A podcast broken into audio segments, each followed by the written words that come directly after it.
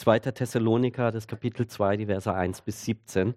Und ähm, auf Wunsch lese ich aus der Basisübersetzung. Da heißt es, wir haben aber eine Bitte an euch, Brüder und Schwestern. Sie steht im Zusammenhang mit dem Kommen unseres Herrn Jesus Christus und unseren Vereinigung mit ihm. Lasst euch nicht so schnell aus der Fassung bringen oder in Schrecken versetzen durch die Behauptung, der Tag des Herrn ist schon da. Dabei ist es gleichgültig, worauf man sich beruft. Eine Eingebung des Heiligen Geistes, irgendeine Äußerung oder sogar einen Brief, der angeblich von uns kommt. Lasst euch durch nichts und niemanden täuschen, denn zuerst muss es noch zur Auflehnung gegen Gott kommen. Dann erscheint auch jener Mensch, der alle Gesetzlosigkeit in sich vereint und der umkommen muss. Er lehnt sich gegen alles auf und erhebt sich über alles, was man Gott oder Heiligtum nennt. Mehr noch, er nimmt sogar Platz im Tempel Gottes und gibt sich selbst als Gott aus. Erinnert ihr euch nicht daran? Ich habe, es, ich habe euch das schon angekündigt, als ich bei euch war. Und jetzt wisst ihr auch, was diesen Menschen noch zurückhält. Denn er soll erst zur festgesetzten Zeit erscheinen. Allerdings ist die geheime Macht der Gesetzlosigkeit schon am Werk. Es muss nur noch derjenige, der sie bisher zurückhält, aus dem Weg geräumt werden. Dann wird der Gesetzlose ganz offen erscheinen. Aber der Herr Jesus wird ihn töten durch einen Hauch seines Mundes. Wenn er kommt, wird er ihn durch sein bloßes Erscheinen vernichten. Aber wo dieser Gesetzlose auftrifft, ist der Satan am Werk, mit seiner ganzen Macht, mit trügerischen Zeichen und Wundern und mit jeder Art von Verführung zum Unrecht. Die verloren gehen, lassen sich davon täuschen, denn sie haben die Liebe zur Wahrheit nicht angenommen, die sie gerettet hätte. Deshalb schickt Gott ihnen diese Macht. Sie führte sie in die Irre, damit sie der Lüge glauben. So sollen alle verurteilt werden, die der Wahrheit nicht geglaubt haben, sondern am Unrecht Gefallen fanden. Wir können aber gar nichts anderes, als Gott immer wieder für euch zu danken. Ihr seid vom Herrn geliebt, Brüdern und Schwestern. Denn Gott hat euch dazu erwählt, als Erste gerettet zu werden. Durch seinen Geist, der euch zu Heiligen macht und durch den Glauben an die Wahrheit. Durch unsere Verkündigung der guten Nachricht hat er euch dazu berufen. So sollt ihr Anteil bekommen an der Herrlichkeit unseres Herrn Jesus Christus. Bleibt also standhaft, Brüdern und Schwestern. Haltet euch an die Überlieferungen, die ihr von uns bekommen habt, sei es mündlich oder durch einen Brief. Ja, es liebt uns unser Herr Jesus Christus und Gott unser Vater. In seiner Gnade schenkt er uns immerwährende Ermutigung und sichere Hoffnung. Er mache euch im Herzen Mut und gebe euch Kraft zum Guten in Wort und Tat. Das ist das Wort des Herrn. Ich möchte für die Predigt beten. Himmlischer Vater, ich danke dir für dein Wort. Ich danke dir für dein Wort, das größer ist als das, was mein Verstand erfassen kann. Danke, Herr, dass du immer wieder neue Seiten offenbarst von scheinbar den gleichen Worten, Herr. Herr, ich danke dir für die Botschaft, die du vorbereitet hast. Ich danke dir, dass du den Thomas berufen hast, heute uns die Botschaft zu bringen. Ich bitte dich, Herr, dass du durch ihn sprichst, Herr. Ich bitte dich, dass du deine Botschaft für uns durch ihn sprichst. Verwende du ihn, Herr. Ich bitte dich, gib ihm Frieden im Herzen und im Verstand, Herr, dass er klar sprechen kann, Herr. Ich bitte dich, sei bei jedem von uns, der die Botschaft hört, Herr, dass wir das empfangen, was du für uns als wichtig ansiehst in unserer Lebenssituation, Herr. Leite uns in deinem Geist, in Jesu Christi Namen. Amen. Thomas. Guten Morgen. Ja, ein, ein, Nachteil davon, wenn man, wie wir, durch äh, ganze biblische Bücher durchpredigt, ist, dass man dann auch über solche Stellen stolpert und solche Stellen auslegen muss. Ähm, ich weiß nicht, wie es euch so geht, wenn ihr diesen Text jetzt äh, hört. Vielleicht ist da vor allem Verwirrung äh, vielleicht bei manchen sogar Angst. Ähm, kennt ihr das Gefühl, wenn man in der U-Bahn sitzt oder in einem Kaffeehaus und ein Gespräch von Leuten mithört, die so neben einem sitzen, also so ein paar Wortfetzen so von außen mit, mithört und sich so denkt, aha, so ein sehr interessantes Gespräch. Das kann manchmal ganz schön lustig sein. Ich weiß nicht, wer von euch die sogenannten Wiener Alltagspoeten kennt. Das ist eine Instagram- oder eine Facebook-Seite, die sozusagen versuchen, die Essenz des Wienerischen durch so überhörte Gesprächsfetzen ähm, wiederzugeben. Sehr lustig, lohnt sich sehr, das auszuchecken. Es kann manchmal auch erschreckend sein, solche Gespräche ähm, mitzuhören. Ich weiß nicht, ich denke jetzt an diverse Chat-Nachrichten von äh, Leuten in Machtpositionen. Manchmal ist es aber vor allem auch einfach schwer zu verstehen. Wenn zwei Leute sich über etwas unterhalten, wo beide ziemlich drüber Bescheid wissen und du kommst dann als Außenstehender dazu und du checkst eigentlich gar nicht so, worum es so wirklich geht. So ein Problem haben wir bei uns im heutigen Predigtext im zweiten Thessalonicher Brief im Kapitel 2. Und Paulus schreibt einen Brief an eine Gemeinde, die er vorher besucht hat. Und er bezieht sich immer wieder auf Dinge, die er ihnen ausführlich erklärt hat, als er bei ihnen war. Und, die das die, und setzt das voraus in seinen kurzen Verweisen darauf. Das macht es für uns als Außenstehende ziemlich schwer, ihm da an manchen Stellen zu folgen. Äh, der Apostel Petrus schreibt an einer Stelle in einem seiner Briefe, dass manche, manche Briefe des Apostels Paulus ziemlich schwierig zu verstehen sind. Und wenn ich jetzt Geld auf, draufsetzen müsste, dann würde ich tippen, dass er den Brief gemeint hat hier. Ähm, was machen wir jetzt damit? Es gibt zwei Gefahren, die wir, glaube ich, vermeiden müssen, wenn wir uns mit so einem komplexen Text heute Morgen beschäftigen. Der erste Ansatz wäre zu sagen, wir versuchen all das, was Paulus so andeutet und all das, was er auch ein bisschen offen lässt, bis auf den letzten Punkt auf den Grund zu gehen und auch jede Lücke, die er lässt, zu füllen, damit wir ganz auf den Grund kommen. Das geht nicht. Uns fehlen wichtige Informationen und das würde notwendigerweise zu wilden Theorien und Spekulationen führen, die nicht viel Sinn machen. Der andere Ansatz, den wir vermeiden müssen, wäre zu sagen, okay, diese Stelle ist so komplex und es ist so, äh, so komisch, lassen wir es lieber weg. Ähm, vielleicht auch in dem Mindset, hey, so sich über das Ende der Welt und die Zeit kurz davor Gedanken zu machen, das ist vor allem was für Fundamentalisten, für Verschwörungstheoretiker, für Spinner, was auch immer. Das wäre auch falsch. Denn was wir vor uns haben, ist Gottes Wort wir glauben, Gott spricht zu uns durch diesen Text. Und trotzdem brauchen wir vor allem viel Vorsicht und Demut, wenn wir da herangehen. Die Hauptaussage dieses Textes, die ich heute mit euch besprechen will, ist, haltet am Evangelium fest, inmitten von aller Verwirrung und inmitten von aller Verführung. Falls ihr eure Bibeln bei euch habt, lade ich euch ein, sie euch offen vor euch liegen zu lassen, damit ihr mitschauen könnt. Paulus beginnt damit, hier, ich lese nochmal die Verse 2 und 3, lasst euch nicht so schnell aus der Fassung bringen oder in Schrecken versetzen durch die Behauptung, der Tag des Herrn ist schon da. Dabei ist es gleichgültig, worauf man sich beruft, eine Eingebung des Heiligen Geistes, irgendeine Äußerung oder sogar einen Brief, der angeblich von uns kommt. Lasst euch durch nichts und niemand täuschen.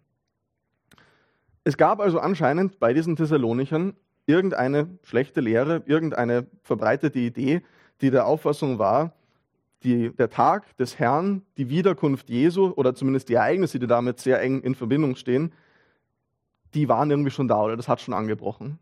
Und das hat die Thessalonicher verwirrt und es hat ihnen Angst gemacht. Paulus selbst weiß nicht ganz genau, woher das kommt. Gell? Er sagt, das könnte jemand hat das behauptet haben, wurscht, ob das eine Eingebung des Heiligen Geistes ist, wurscht, ob das ein Brief von uns ist. Was genau ihnen Angst gemacht hat, wissen wir nicht. Aber es hat ihnen auf jeden Fall Angst gemacht. Und vielleicht kannst du dich damit identifizieren, dass die Art und Weise, wie vielleicht in christlichen Kreisen über das Ende der Welt gesprochen wird oder über die Endzeit gesprochen wird, dich vor allem verwirrt oder dir Angst macht. Es kann sein, dass die Thessalonicher viel zu leiden hatten, das haben wir letzte Woche auch schon gehört, die wurden hart verfolgt in ihrer Umgebung auch und dass sie gesagt haben, hey, diese Verfolgung, diese Leiden, die sie jetzt haben, das ist sozusagen, das, das zeigt an das Ende der Welt, das ist jetzt, das steht unmittelbar bevor. Auch diese Tendenz kennen wir heute immer noch. Gell? Also wenn was Schlimmes passiert, dann ist man schnell dabei zu sagen, okay, jetzt aber, jetzt, jetzt ist es dann aber sehr nah, jetzt kommt Jesus aber dann wirklich zurück. Und zu einem gewissen Grad ist das ja auch gerechtfertigt, gell? Weil wir sollen ja bereit sein, wir sollen darauf wachsam sein, wir sollen schauen sozusagen, dass wir auch in der Herzensverfassung sind, dass Jesus jederzeit wiederkommen könnte. Aber das Problem ist, diese Kriege, Verfolgung, Katastrophen, das gehört irgendwie zu dieser Welt dazu. Jesus selbst hat ja in seinen Endzeitreden davon gesprochen, dass das nicht wirklich das Ende ist, sondern dass das sozusagen die Geburtswehen sind, die dem vorausgehen. 2000 Jahre später jetzt, scheint eine sehr lange Geburt zu sein. Ähm, und wir Christen, wir müssen da irgendwie, wenn wir mit diesem Thema ringen, diese beiden Dimensionen zusammenhalten. Einerseits die Geduld, dass wir warten und nicht zu uns darauf versteifen, jetzt, Jesus kommt, jetzt kommt er aber sicher wieder, jetzt in unserer Lebzeit. Und andererseits diese Bereitschaft, er könnte aber jederzeit kommen. Und es ist ein bisschen schwierig, diese Spannung auch zu halten. Gell? Durch die Kirchengeschichte hindurch waren alle Generationen an Christen der Auffassung, dass Jesus in ihrer Lebzeit wiederkommt.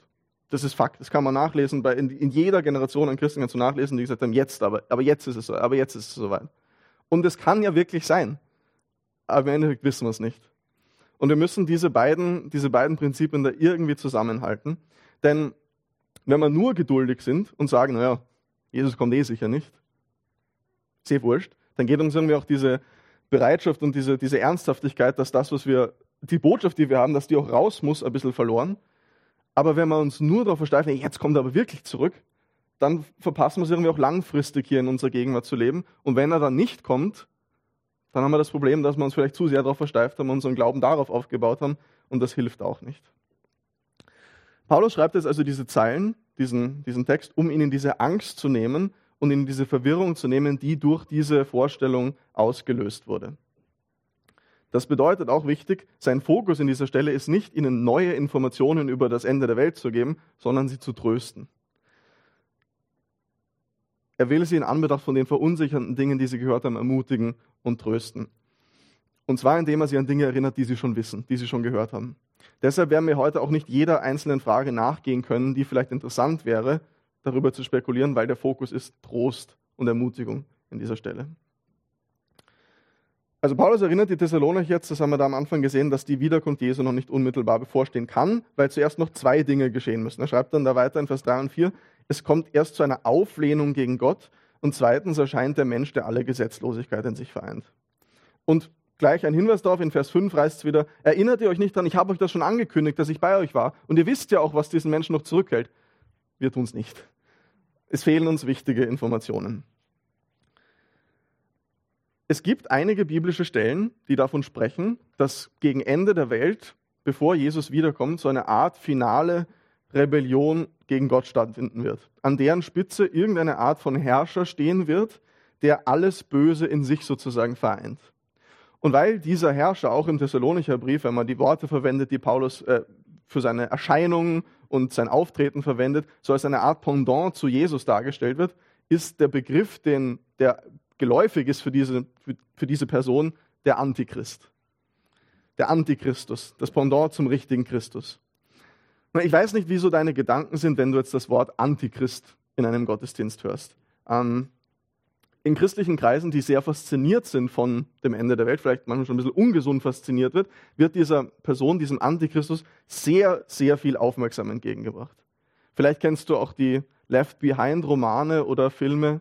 Falls ihr das nicht kennt, überhaupt kein Problem. Das ist eine Serie an Romanen, die sozusagen in fiktiver Form versucht, diese Prophezeiungen in Romanform wiederzubringen. Und das darzustellen. Und da ist diese Figur, dieser Antichrist dann ein weltweiter Herrscher, der an der Spitze der Vereinten Nationen steht und äh, sozusagen ein, ein, politischer Führer, der die ganze Welt in eine Rebellion gegen Gott führt. Und dann hält man die Augen offen in der Gegenwart und sagt, okay, von diesen politischen Führern, die jetzt da sind, die, die jetzt mächtig sind, wer, wer könnte das sein? Wer könnte dieser, dieser finale Gegenspieler Gottes sein? Und der Punkt ist, vielleicht stimmt das. Kann so sein, vielleicht. Aber wir brauchen hier sehr, sehr viel Vorsicht und Demut, weil es gibt einfach kaum komplexere Stellen in der Bibel als diese Prophezeiungen über die Endzeit. Das sehen wir auch darin, dass durch die Kirchengeschichte hindurch, es ist immer gut zurückzuschauen, also zurückzuschauen und zu lernen von dem, was bis jetzt in der Kirchengeschichte passiert, das ist sehr, sehr hilfreich in der Praxis. Das sehen wir auch darin, dass diese Person hunderte Identifikationen im Laufe der Kirchengeschichte hatte. Ja, Im ersten Jahrhundert hat man geglaubt, es handelt sich um einen jüdischen Führer in Jerusalem, der die Gemeinde verfolgen wird. Das bezieht sich darauf. Im 5. Jahrhundert hat man geglaubt, das ist ein germanischer Stammesführer, der Rom erobert hat, sozusagen. Das ist der, dieser Antichrist jetzt.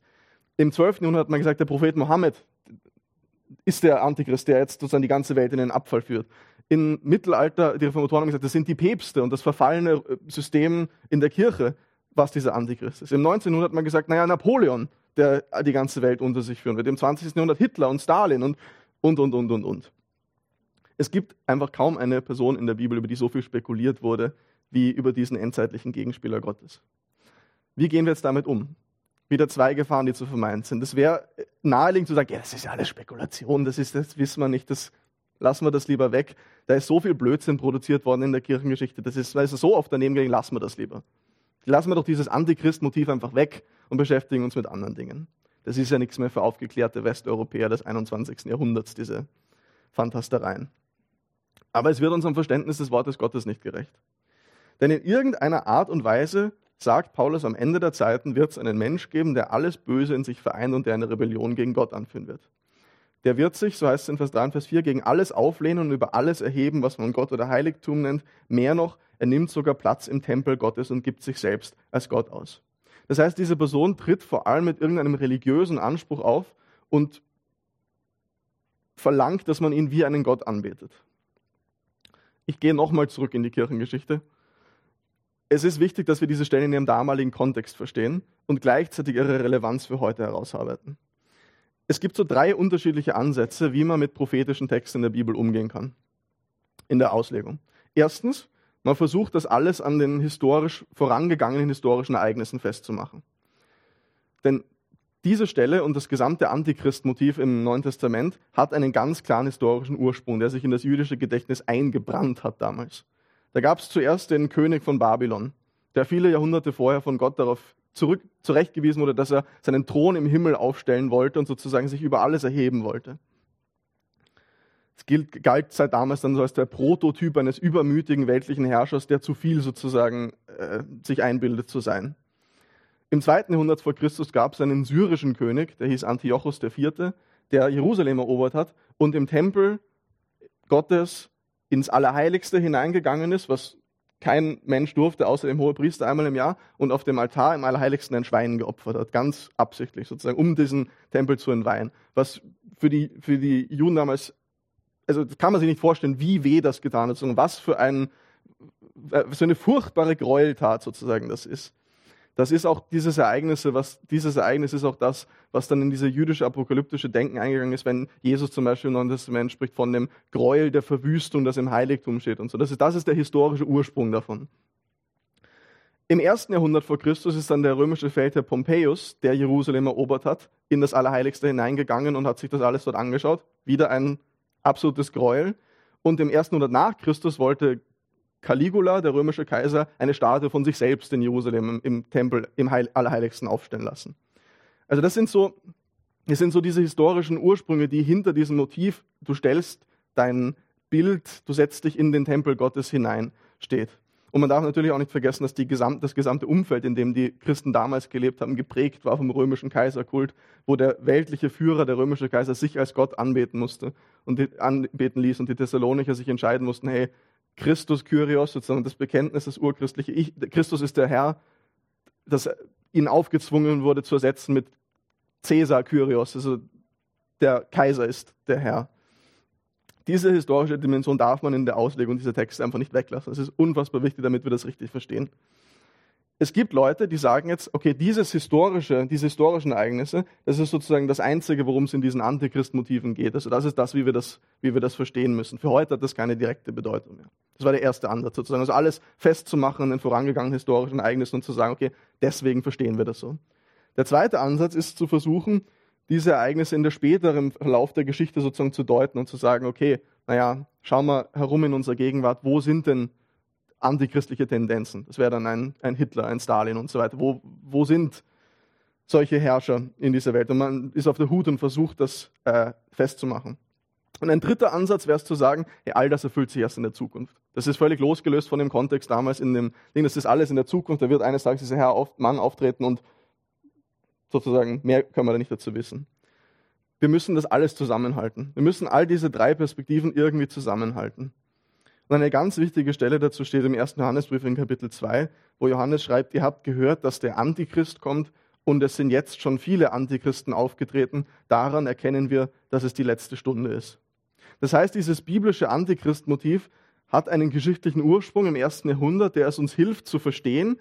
Es erfüllt sich immer wieder im Lauf der Geschichte, wo wir erleben, dass es böse antichristliche Herrscher gibt, die sich als Götter anbeten lassen. Und all diese sind ein Vorläufer für diese endzeitliche finale Person, die alle Gottlosigkeit und alles Böse in sich vereint, kurz bevor Jesus wiederkommt. Wie das genau ausschaut, können wir nicht wissen. Wir sehen in Vers 6 eben auch, dass Paulus dann schreibt, gell, ihr wisst ja jetzt auch, was diesen Menschen noch zurückhält. Ja? Oder in Vers 7 dann die, wird, wird das personifiziert und es ist auf einmal er, der es zurückhält, wird dann aus dem Weg genommen. Sehr viel Theorien, sehr viel Auslegungsversuche in den letzten 2000 Jahren und niemand kann behaupten, er hat es wirklich festgemacht, was es im Endeffekt ist. Es ist eine der komplexesten, unverständlichsten Stellen, also wenn du Kommentare liest sozusagen dazu, worüber jeder am Endeffekt sagt, wir wissen es nicht. Wir können es einfach nicht wissen. Wir wissen nicht, was diesen Menschen jetzt zurückhält. Wir wissen nicht, was, es, was das bedeutet. Aber was wir wissen, ist, dass Paulus schreibt, jetzt ist die geheime Macht der Gesetzlosigkeit schon am Werk. Das heißt, wir leben so in dieser Zeit, in der diese Macht der Gesetzlosigkeit, das, was dieser finale Herrscher dann verkörpert, vollständig, durch irgendetwas wird dieser Herrscher noch zurückgehalten, was wir nicht wissen können. Aber das, was er verkörpert, das, was in der Essenz dessen, was er ist, drin ist, das wirkt jetzt schon die ganze Zeit in dieser Welt. Das ist der zentrale Punkt für uns. Was meine ich damit? In fast jeder Geschichte, die wir uns erzählen, in fast jedem Film, den wir schauen, in fast jedem fiktiven, fantastischen Roman, den wir lesen, geht es ganz tief drinnen um das Konzept Gut kämpft gegen Böse. Das sehen wir bei Star Wars, bei den Avengers, bei Herr der Ringe, bei Harry Potter, wo auch immer, in all diesen Stories ist ganz tief drinnen im Zentrum ist dieser Konflikt. Gut kämpft gegen Böse. Warum begeistert uns das so? Warum kann man das immer und wieder neu auflegen und so weiter? Immer dasselbe Motiv, das in eine neue Geschichte verpackt wird und wir sind voll dabei und leben mit und feiern das. Weil wir diesen Kampf tagtäglich in unserem Alltag erleben, unter der Oberfläche. Wir alle leiden darunter, dass diese Welt irgendwie trotz all ihrer Schönheit letztendlich irgendwie kaputt ist. Und dass irgendwie eine Krankheit in dieser Welt drin ist, die wir nicht so ganz festmachen können, aber wir alle wissen, was da, wir alle wissen das und wie sich das, wie sich das anfühlt in unserem Alltag. Und das sieht man auch daran, dass sozusagen die großen Probleme der Menschheit sich seit 2000, 3000, 4000 Jahren nicht verändert haben. Okay? Seit damals versuchen wir Frieden zu schaffen untereinander. Wir versuchen Ungerechtigkeit zu besiegen. Wir versuchen Krankheiten zu beseitigen, vielleicht sogar den Tod zu überwinden. Und im Endeffekt erleben wir doch immer, dass es dieselben Dinge sind, trotz all unseres Fortschritts, wo wir an unsere Grenzen stoßen. Äh, der säkulare israelische Historiker Yuval Noah Harari, ich weiß nicht, ob der Name euch was sagt, das ist ein, ein Mann, der Weltbestseller geschrieben hat in den letzten Jahren, sehr, sehr einflussreich, ein sehr, sehr schlauer Mann. Der hat vor einigen Jahren so seinen ersten Weltbestseller geschrieben, das hieß Sapiens, eine kurze Geschichte der Menschheit, wo er sozusagen aus einer säkularen Perspektive von Anfang der Welt, vom Urknall bis in die Gegenwart versucht, sozusagen die Geschichte der Menschheit zu erzählen, auf eine sehr spannende Art. Ähm, und der erzählt halt von all den Fortschritten, die wir gemacht haben in all dieser Zeit, von all dem, was wir erforscht haben, von all dem, was wir gemeistert haben und so. Und kommt aber letztendlich dann zu folgendem Schluss. Ich zitiere. Wir haben uns die Umwelt untertan gemacht. Wir haben unsere Nahrungsproduktion gesteigert. Wir haben Städte gebaut, Weltreiche gegründet und Handelsnetze errichtet. Aber haben wir das Leid in der Welt gelindert? Von Kanus sind wir auf Galeeren, dann auf Dampfschiffe und schließlich auf Raumschiffe umgestiegen. Doch wir wissen immer noch nicht, wohin die Reise eigentlich gehen soll. Wir haben größere Macht als je zuvor, aber wir haben immer noch keine Ahnung, was wir damit anfangen wollen. Schlimmer noch, die Menschheit scheint verantwortungsloser denn je. Wir sind self-made Götter, die nur noch den Gesetzen der Physik gehorchen müssen und niemandem mehr Rechenschaft schuldig sind. Und so richten wir unter unseren Mitlebewesen und der Umwelt Chaos und Vernichtung an, interessieren uns nur für unsere eigenen Annehmlichkeiten und unsere Unterhaltung und finden doch nie Zufriedenheit. Wie eine ein beeindruckende Analyse ähm, dieses Urproblem, das wir doch alle irgendwie fühlen, im Blick auf die letzten Jahrtausende zurück. All das, was wir geschafft haben, all das, was weitergegangen ist, all das, was an unfassbaren technologischen Fortschritt passiert ist und doch im Herzen drin sind es die gleichen Dinge, nach denen wir uns sehnen, wo wir immer noch an unsere Grenzen stoßen. Und der Grund dafür, dass wir das auch nach mehreren Jahrtausenden nicht hingekriegt haben, ist diese geheime Macht der Gesetzlosigkeit, die schon jetzt am Werk ist und uns alle betrifft. Was bedeutet das, diese geheime Macht der Gesetzlosigkeit? Wir lesen, dass sozusagen der, der Kern, was diesen Menschen der Gesetzlosigkeit, diesen Antichristen in Vers 4 ausmacht, dass er im Tempel Gottes Platz nimmt und sich selbst als Gott ausgibt. Den historischen Kern haben wir da schon, haben wir da schon behandelt. Manche meinen, das ist so zu verstehen, dass dieser finale Herrscher eines Tages wieder den Tempel in Jerusalem aufbauen wird, sich dort hineinsetzen wird und von dort aus die Welt regieren wird. Das halte ich für eine Fehlinterpretation. Es reißt diese Stelle völlig aus dem damaligen Kontext heraus und der wirkliche Tempel hat für Paulus in seinen Briefen sonst absolut gar keine Bedeutung mehr. Ich denke, dass wir das symbolisch verstehen sollten, so wie auch im Hesekiel 28 davon gesprochen wird, dass der König von Babylon seinen Thron im Himmel aufstellen wollte. Was er nicht wirklich gemacht hat, sondern äh, was darum ging, dass Gottes Platz einnehmen. Was heißt das jetzt? Das bedeutet, dieser Mensch der Gesetzlosigkeit, dieses Böse, wofür er steht, hasst das, was im Zentrum des Allerheiligsten des Tempels ist. Und setzt sich selbst dorthin und will das ersetzen. Es gab damals in jeder Kultur einen Tempel. Und in jeder Kultur in der Mitte des Tempels war sozusagen so ein, ein etwas, was, äh, eine Statue, ein Bild, was auch immer, was sozusagen den Zent, das Zentrum der Realität, sozusagen, worum geht es wirklich im Leben, sozusagen symbolisiert hat. Was war im Jerusalemer Tempel in der Mitte? Was war da im Allerheiligsten? Da war keine Statue, da war so ein Möbelstück, so, eine, so ein Koffer. Ja, die, die Bundeslade war da drin. Und darin das Gesetz Gottes. Und obendrauf auf dieser Bundeslade am Deckel etwas, was man den Gnadensitz nannte. Wo einmal im Jahr der hohe Priester reingegangen ist und das Blut eines Opfertieres draufgespritzt hat und draufgestrichen hat eines stellvertretenden Opfertieres, das sein Leben gab für die Sünden des Volkes.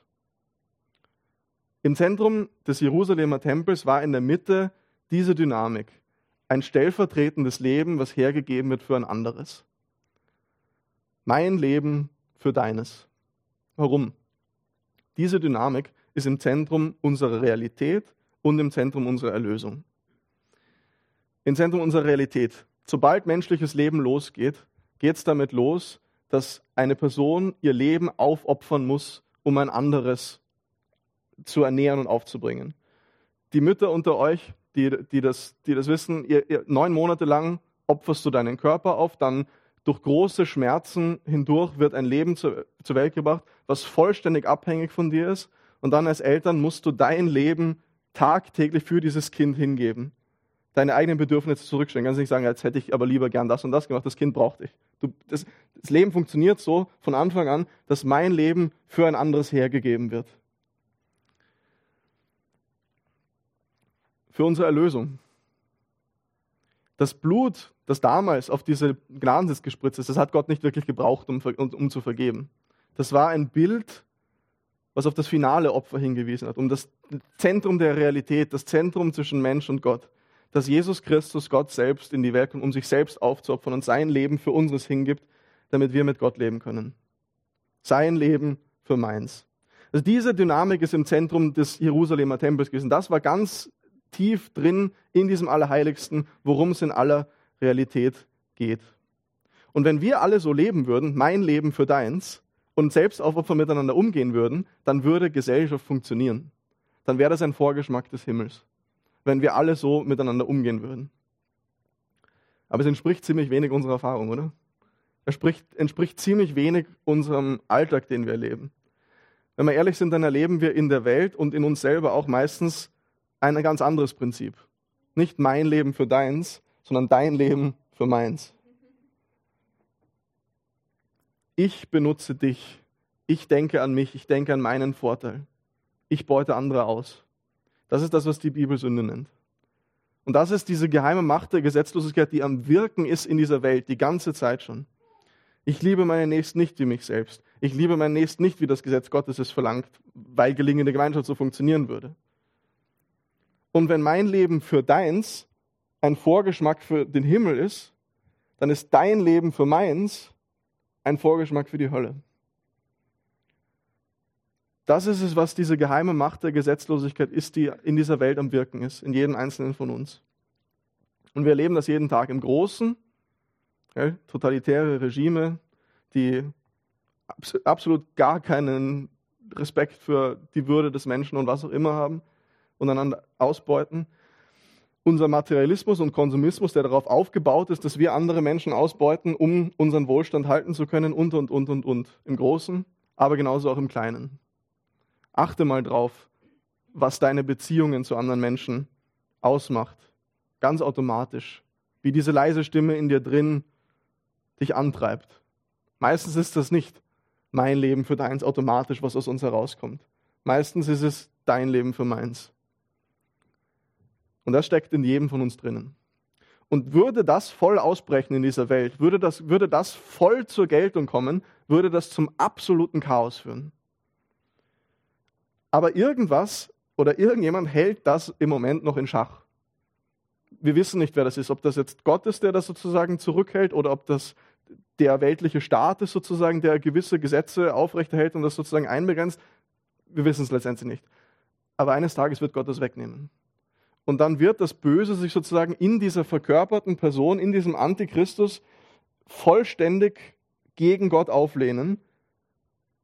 Und dann wird Jesus zurückkommen und ihm ein Ende machen. Es steht da mit, mit dem Hauch seines Mundes. Also es ist nicht ein endzeitlicher Kampf, wo dann das Böse alles in die Waagschale wirft und Gott alles in die Waagschale wirft und dann clasht sich das irgendwie zusammen, sondern es, das Böse haut alles, was es hat, in ein Jesus kommt zurück, bam, aus. Und deshalb ist auch, wenn wir diesen Text heute lesen, die entscheidende Frage für uns nicht, hey, was wissen wir über diesen Antichristus? Wer ist dieser Mensch der Gesetzlosigkeit, der wirklich eines Tages kommt? Sondern wo finde ich dieses Prinzip, diese Macht der Gesetzlosigkeit, die schon jetzt am Wirken ist, in mir selbst, in meinem täglichen Leben? Wo lebe ich das nach dem Prinzip dein Leben für meins? Darum geht's. Das ist das Urproblem, das wir alle Menschen haben und das ist auch der Kern und der Knackpunkt des christlichen Glaubens.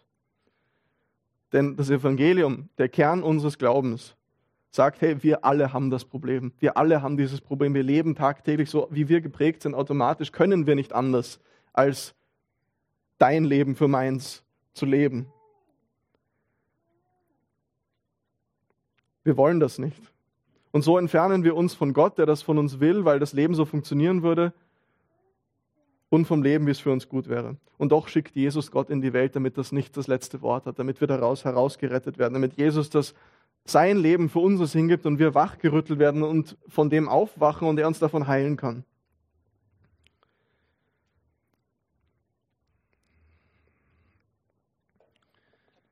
Wie auch immer das so sein wird, ähm, tritt das Böse eines Tages voll auf. Das lesen wir in den Versen 9 bis 10. Und es steht dann da, dass diejenigen, die nicht an Jesus glauben, sozusagen, diesem Bösen nachlaufen werden.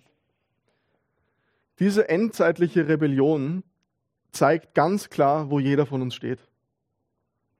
Ob, man, ob wir uns an das Evangelium halten und sagen, hey, Jesus ist meine Hoffnung und ich, ich, ich scheitere jeden Tag an, dein, an mein Leben für deins Leben, aber Jesus heil mich davon oder ob wir weiterhin nach diesem anderen Prinzip leben wollen.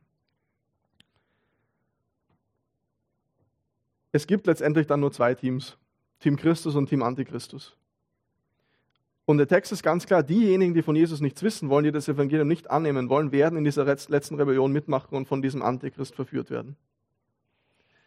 Wir müssen aber auch ganz klar sein, dieser Text spricht in keinem Fall davon, dass Menschen, die zu Jesus gehören, bei dieser Rebellion mitmachen und verführt werden. C.S. Lewis hat sieben Narnia-Bücher geschrieben und in diesen Büchern auf eine mythische Art und Weise die Geschichte Gottes mit dieser Welt verpackt. Und in dem letzten Buch, was der letzte Kampf heißt, wo es um diese Zeit sozusagen geht, da gibt es so einen Affen, der quasi als Verkörperung des Bösen auftritt und der einen, einen Esel dazu missbraucht, dass dieser Esel sich als Löwe ausgibt als Löwe, weil Aslan, der Löwe, der Gott, der Jesus Narnia sozusagen, ähm, um, um dem zu parodieren und dem ein Spiegelbild sozusagen hinzustellen und die Leute zu verführen und sagen, lauft, lauft diesem Löwen nach. Und C.S. Lewis schreibt dann, niemand, der je einen echten Löwen gesehen hat, wäre auf diese Sache hereingefallen. Und das ist für uns genauso. Unsere persönliche Begegnung mit Jesus der uns liebt, der uns rettet und dem wir nachfolgen, ist der Grund, warum wir dieser Lüge nicht glauben werden. Wenn du dem Evangelium glaubst, dann brauchst du keine Angst haben, dass du da dieser Rebellion mitmachst und da irgendwie abfällst. Ich könnte mir auch vorstellen, dass einige von euch über die Verse 11 bis 12 gestolpert sind. Deshalb schickt Gott ihnen diese Macht, Sie führt sie in die Irre, damit sie der Lüge glauben, so sollen alle verurteilt werden, die der Wahrheit nicht geglaubt haben, sondern am Unrecht gefallen fanden. Oder in anderen Übersetzungen noch ein bisschen drastischer kommt das raus, dass irgendwie Gott als treibende Kraft auch da involviert ist, dass die Leute, die dem Bösen nachlaufen, darin bleiben und verurteilt werden. Es gibt echt schwierige Bibelstellen, mit denen ich viel ringe. Und das ist eine davon. Ähm, und das gehört zu einem reifen Glauben dann auch dazu, irgendwie mit offenen Fragen leben zu können und mit unaufgelösten Spannungen leben zu können. Ich dachte, Gott will, dass alle gerettet werden und zur Erkenntnis der Wahrheit kommen. So heißt es im ersten Timotheusbrief in Kapitel 2. Das schreibt derselbe Paulus. Wie passt das zusammen? Ich weiß es nicht letztendlich. Aber es gibt viele Stellen in der Bibel, die davon sprechen, dass Menschen, die ihr Leben ohne Gott leben wollen, sich so darin versteift haben, dass Gott sie in dem belässt und sagt, wenn du das willst, bitte. Wichtig, Gott verursacht diesen Unglauben nicht. Es ist zuerst der Unglauben und dieses in dem Bösen Versteifen aus eigenem Wollen. Gott hindert sie nicht aktiv daran, dass sie die Wahrheit finden und führt sie aktiv in die Irre, sondern er belässt sie darin. Wieder ein Zitat von C.S. Lewis. Es wird am Ende zwei Arten von Menschen geben. Diejenigen, die zu Gott sagen, dein Wille geschehe, und diejenigen, zu denen Gott sagt, dein Wille geschehe.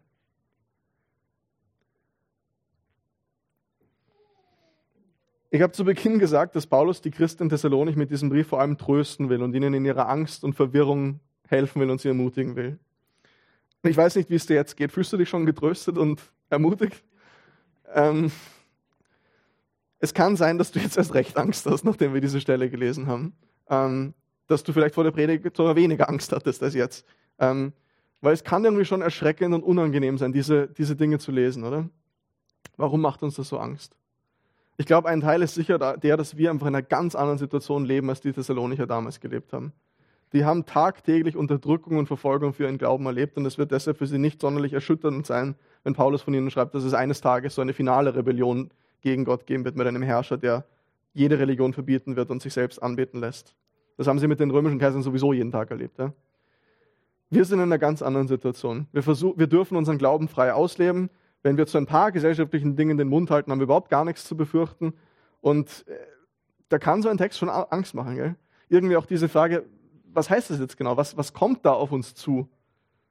Wir wissen das letztendlich nicht. Heißt das, wir, vielleicht wird es auch in Österreich eines Tages wieder einen totalitären Herrscher geben, unter dem wir alle leben müssen? Gell, uns, schneckt, uns steckt allen in den Knochen noch das Trauma des Naziregimes, das Trauma des Sowjetregimes aus dem letzten Jahrhundert. Ich weiß es nicht. Ich muss euch wirklich sagen, ich weiß es nicht. Dieser Text wirkt so, als könnte es tatsächlich so einen Menschen geben. Aber, und das muss man auch ganz klar dazu sagen, biblische Prophezeiungen erfüllen sich oft nicht so, wie wir es erwarten. Diejenigen, die in der Bibel von euch sich ein bisschen auskennen, überlegt mal im Neuen Testament, die, wie die Evangelisten, Matthäus, Markus, Lukas und Johannes, alttestamentliche Prophezeiungen für das erste Kommen des Jesus, das erste Kommen des Messias auf Jesus deuten und stell dir die Frage, hättest du das, bevor Jesus gekommen wärst, so verstanden, dass das sich dann so ausspielt, wie es wirklich passiert ist? 100% nicht. Von dem her, vielleicht gibt es so einen totalitären Herrscher. Vielleicht gibt es auch keinen Antichrist im eigentlichen Sinne, sondern eine Bewegung oder eine Philosophie, die alles sozusagen äh, in diese Richtung treibt. Wir müssen da wirklich vorsichtig sein, was wir wissen können und was nicht. Was ich aber interessant finde, ist, dass Paulus inmitten all dieses Aufruhrs um die Thessalonicher absolut gar keine Angst und Panik hat. Im letzten Brief, im ersten Thessalonicher Brief, haben wir davon gelesen, wie aufgewühlt er war um sie, wie viel Angst er um sie hatte, als er weg musste, bevor er das geplant hatte, wie besorgt er um sie war, als er nicht wusste, ob sie an Jesus festhalten würden. Aber jetzt hier, wo er von diesen endzeitlichen finalen Rebellionen von dem Gegenspieler Gottes spricht, keine Panik, überhaupt keine Panik. Der Grund ist, dass die Stabilität und die Sicherheit, die wir alle brauchen, im Endeffekt nicht in dem liegt, was wir tun, sondern dass Gott die Geschichte in der Hand hält. Dass Gott dich fest in der Hand hält. Wir lesen das in diesen Versen, das blitzt die ganze Zeit durch. Gott hält das Böse in Schach. Er lässt es dann eine Weile zu. Dann zu seiner festgesetzten Zeit, wo er das bestimmt, passiert das. Dann kommt Jesus wieder und besiegt das. Gott hält die Geschichte in der Hand. Das Böse wird nicht siegen. Ich habe vorhin gesagt, der Grund, warum wir Fantasy Story so sehr lieben, ist, dass wir alle diese Sehnsucht in uns haben, dass dieses Böse, was wir jeden Tag spüren, eines Tages besiegt wird. Und diese Sehnsucht haben wir, weil das eines Tages wirklich so sein wird, weil das die Geschichte ist, in der wir alle leben. Dieser Text sagt dir zu, in der Situation, wo du heute bist, das Böse, an dem du leidest, das wird nicht das letzte Wort haben. Das wird eines Tages besiegt werden. Jesus ist der Sieger. Und die Thessalonicher gehören zu ihm. Er steht in Vers 13 und Vers 16, wie sehr er sie liebt. Und wie Gott in dieser Liebe sie erwählt hat und zu sich gezogen hat. Das steht felsenfest. Und das gilt auch für jeden Einzelnen hier, das gilt auch für dich, der du an Jesus glaubst. Du gehörst zu Jesus. Heute in allem, was du durchmachst, du gehörst zu Jesus. Er hat dich erwählt, er hat dich zu sich gezogen und er liebt dich. Und er gibt dich nicht mehr her. Er hat dich erwählt, dazu berufen, dass du an seiner Herrlichkeit Anteil hast, wie es dann da heißt. Diese Herrlichkeit, die im Alten Testament, von der immer gesprochen wird, Gott teilt die mit niemandem. Ich teile meine Herrlichkeit mit niemandem. Und jetzt auf einmal heißt es, du wirst Anteil haben an dem. Du darfst dabei sein mit ihm. Du gehörst dazu, weil er dich dazugezogen hat. In dieser Welt darfst du leben, wo alles Böse beendet ist, wo alles Böse beseitigt ist, wo das Gute gesiegt hat. All diese Märchen und Geschichten, die wir uns erzählen, das ist so ein billiger Anschein von dem, was dann eines Tages wirklich Realität sein wird. Und deshalb sagt Paulus in all dem, in aller Angst und Verwirrung durch falsche Lehren, in allem Nichtwissen und in dem Unverständnis, das Einzige, was du tun musst, halt an Jesus fest. Halt am Evangelium fest. Denn wir wissen nicht genau, wie die Zukunft aussieht. Wir wissen nicht, wie das Ende der Welt aussehen wird. In Wahrheit wissen wir nicht mal, wie die nächste Woche aussehen wird. Aber wir wissen, dass Gott sie in der Hand hält. Wir wissen, dass Gott sie festhält und dass Gott sie gut regiert. Und wir wissen das nicht nur, wir kennen diesen Gott persönlich. Der liebt dich, der die Geschichte der Welt steuert. Ich weiß nicht, wie es dir geht, wenn du an die Zukunft denkst. Ich weiß auch nicht, wie es dir geht, wenn du jetzt an die Gegenwart denkst, wie es dir heute geht, wo du so hier bist. Kann sein, dass du gerade unter echt viel leiden musst. Dass du unter dieser Zerbrochenheit der Welt leidest. An Krankheit, an Tod, an Dingen, die Menschen einander antun. Und wir sagen dann immer, gell, hey, alles wird gut werden, gell, wird alles gut. Aber es ist ja wirklich so. Wir dürfen das wissen, das ist die Hoffnung, die wir haben dürfen, dass eines Tages wirklich alles gut werden wird. Das ist diese ewige Hoffnung, von der Paulus schreibt hier in den letzten Versen. Diese ewige Ermutigung und sichere Hoffnung, mit der du jeden Tag durch dein Alter gehen darfst, dass eines Tages wirklich alles gut wird. Ja, das ist so ein Privileg, dass wir das wissen dürfen. Kein anderer Mensch an einem Arbeitsplatz hat vielleicht diese Gewissheit, dass das Leben wirklich im Endeffekt in eine gute Richtung geht. Es gibt gerade auch für unsere Teenager und jungen Erwachsenen, die jetzt gerade aufwachsen und so, es gibt, gab kaum eine Generation in den letzten 20, 30 Jahren, die in so einer Unsicherheit aufgewachsen ist. Du hörst die ganze Zeit von Krise, Katastrophe, Klimakrise, Klimakatastrophe, was kommen wird. Es ist die erste Generation, die sozusagen in dem Wissen aufwächst, es wird mir nicht besser gehen als meinen Eltern. Vielleicht. Und das macht was mit einem. Und wir dürfen in all dem wissen, im Endeffekt geht die Welt in die richtige Richtung. Auch in allem Verfall, der jetzt da ist. Und das kann dir niemand wegnehmen. Das strahlt jetzt in all die Dunkelheit hinein, die du jetzt erlebst vielleicht. Und deshalb schreibt Paulus diesen Thessalonichern das alles. Nicht um ihnen Angst zu machen und sie zu verwirren, wie das Ende der Welt aussieht. Er hat ihnen das alles erklärt. Die wussten mir das alles Bescheid. Er erinnert sie einfach daran. So wird das sein. Ihr wisst das schon. Selbst wenn das Böse alles, was es, in den, was es hat, in den Ring werfen wird, Gott wird trotzdem triumphieren. Und das darfst du heute wissen. Alles wird eines Tages gut und dann brauchst du nie wieder Angst zu haben. Nee, dann kannst du nie wieder Angst haben. Deshalb lass dir von diversen Theorien über die Endzeit im Endeffekt keine Angst machen und dich nicht verwirren. Halt standhaft am Evangelium fest. Lass uns treu und aktiv in unserem Umfeld dafür einstehen und das bezeugen. Für unsere Nachbarn und Kollegen beten und sie zu dieser Hoffnung einladen, dass auch sie auf Jesus vertrauen. Und ich möchte schließen, indem ich jetzt nochmal die letzten drei Verse, Vers 15 bis 17 vorlesen möchte. Paulus schreibt auch an dich, bleibt also standhaft, Brüder und Schwestern. Haltet euch an die Überlieferungen, die ihr von uns bekommen habt, sei es mündlich oder durch einen Brief. Ja, es liebt uns unser Herr Jesus Christus und Gott unser Vater. In seiner Gnade schenkt er uns immerwährende Ermutigung und sichere Hoffnung. Er mache euch im Herzen Mut und gebe euch Kraft zum Guten in Wort und Tat. Amen.